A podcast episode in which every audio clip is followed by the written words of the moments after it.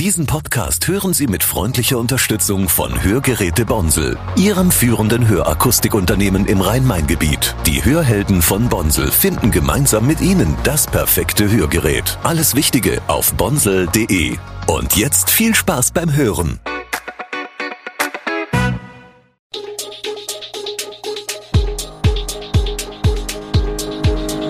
Gude, unser morgendliches News Update.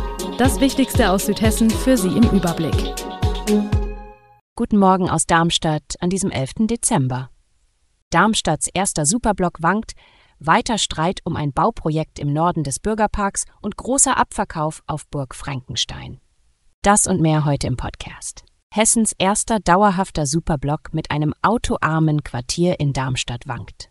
Die angespannte Haushaltslage der Stadt führe dazu, dass der Umfang des Projekts mit mindestens zwei Versuchsphasen aktuell nicht umgesetzt werden kann. So steht es in einem Infoschreiben von Mobilitätsdezernent Paul Wandrei.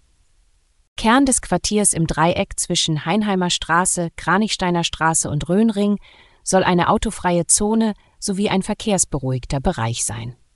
Außerdem soll bislang geduldetes Gehwegparken nach Möglichkeit auf die Fahrbahn verlegt werden.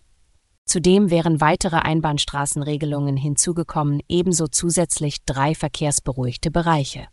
Das Ganze unter der Prämisse, den Durchgangsverkehr zu reduzieren, Sichtbeziehungen an den Kreuzungen zu gewährleisten, Sharing-Angebote auszuweiten und die Aufenthaltsqualität im öffentlichen Raum anzuheben. Falls der Verkehrsversuch im Lichtenberg-Block kommt, geschieht dies erstens später und zweitens in deutlich kleinerem Umfang. Die Stadt Darmstadt hat Ende November die Baugenehmigung für das Kastanienallee am Teich genannte Bauprojekt im Norden des Bürgerparks erteilt. Dort sollen 47 Einfamilienhäuser entstehen. Diese sollen sich in der Mehrzahl als Doppelhäuser um den namenlosen Teich am Elfeicher Weg gruppieren. Um die Bebauung des Geländes gibt es seit geraumer Zeit Streit. Die Initiative Pro Bürgerpark betrachtet das Areal als Bestandteil des Bürgerparks und organisierte Widerstand gegen die Bebauung.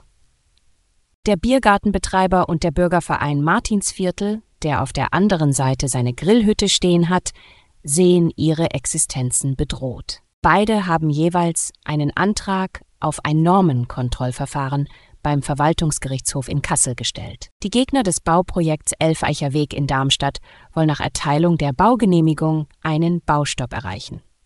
Die Investoren warten die Einspruchsfrist ab und wollen dann direkt loslegen. Fürs kommende Jahr sind auf dem zweieinhalb Hektar großen Areal Vorbereitungen für den Bau und die Abrissarbeiten geplant. Es heißt Abschied nehmen auf Burg Frankenstein.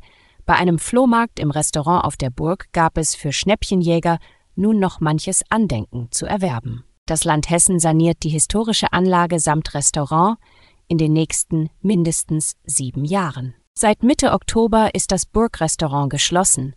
Das letzte Halloween-Spektakel ging Anfang November über die Bühne. Der Pachtvertrag von Burgherr Ralf Eberhard läuft Ende des Jahres aus. Hm, bei dem Flohmarkt herrschte großer Andrang. Viele waren gekommen, um ein letztes Andenken an die Burg und deren Events zu ergattern, darunter unzählige Gläser, Tassen und Schüsseln sowie Vasen, Koffer und Bilder. Auch Tische, Stühle, Küchenutensilien und sogar ein großer Fernseher waren zu haben. Bei den Anwesenden herrschte beim Abverkauf zum Großteil Wehmut. Viele verbinden persönliche Erinnerungen mit der Burg.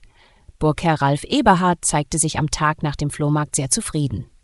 Was übrig geblieben ist, wolle er für soziale Zwecke spenden, sagt er. Rund 1000 mitgereiste Lilienfans sahen bei der unnötigen 2 zu 3 Auswärtsniederlage in Heidenheim einen deutlich aktiver auftretenden SV Darmstadt 98 als noch in den Wochen zuvor. Mit viel Feuer ging es nach vorne, doch erneut standen die Lilien bei den Gegentreffern nach ruhenden Bällen völlig unkoordiniert. Die zwischenzeitige und verdiente 2 zu 1 Führung gab man innerhalb von nur zwei Minuten aus der Hand. Die Standardschwäche macht auch Verteidiger Klaus Giasula fassungslos. Der 33 Jahre alte Albaner, der in der Zentrale der Dreierkette spielte, ärgerte sich wie alle anderen über die unnötige Niederlage. Drei Standardtore für Heidenheim entschieden die Partie. Wir waren die bessere Mannschaft und dann verlieren wir durch diese Standardtore. Das war gegen Köln auch schon so gewesen, sagt Giasula. Standards gehören im Fußball dazu, aber vier Gegentore in zwei Spielen sind zu viel, moniert der 33-Jährige. Am kommenden Samstag empfangen die Lilien den VfL Wolfsburg und wollen wichtige Punkte im Abstiegskampf sammeln. Viele Menschen sind genervt von den neuerdings angebundenen Deckeln an Einwegflaschen. Noch haben nicht alle Getränkehersteller die sogenannten Tethered Caps auf ihren Plastikflaschen und Tetrapaks. Spätestens am 3. Juli 2024 wird es jedoch keine anderen Schraubverschlüsse mehr geben. Dann ist der angebundene Deckel Pflicht. Die Regelung bezieht sich auch auf Saft- und Milchkartons. Das Gesetz ist Teil einer EU-Richtlinie zum Einwegplastikverbot. Ziel ist die Vermeidung von Plastikmüll. Die Plastikverschlüsse sollen durch die Verbundenheit mit den Flaschen nicht einzeln in der Umwelt landen. Das neue Gesetz sorgt allerdings für Aufwand und Kosten bei Unternehmen. Die hessische Molkerei Schwälbchen aus Bad Schwalbach bereitet aktuell die Anpassung der Produktion vor. Die Kosten für die passenden Deckel seien laut Vorstand Günter Berzlist doppelt so hoch wie für die vorherigen. Drei Cent zahle man pro Stück. Berzlist betont, dass es natürlich toll sei, wenn dadurch weniger Deckel in der Natur landen. Doch die Verantwortung liege nicht allein beim Hersteller, sondern auch bei den Verbrauchern. Alle Infos zu diesen Themen und noch viel mehr finden Sie stets aktuell auf airshowmissonline.de. Gute Südhessen ist eine Produktion der VAM von Allgemeiner Zeitung, Wiesbadener Kurier, Echo Online und Mittelhessen.de. Redaktion und Produktion die NewsmanagerInnen der VAM. Ihr erreicht uns per Mail an audio.vam.de.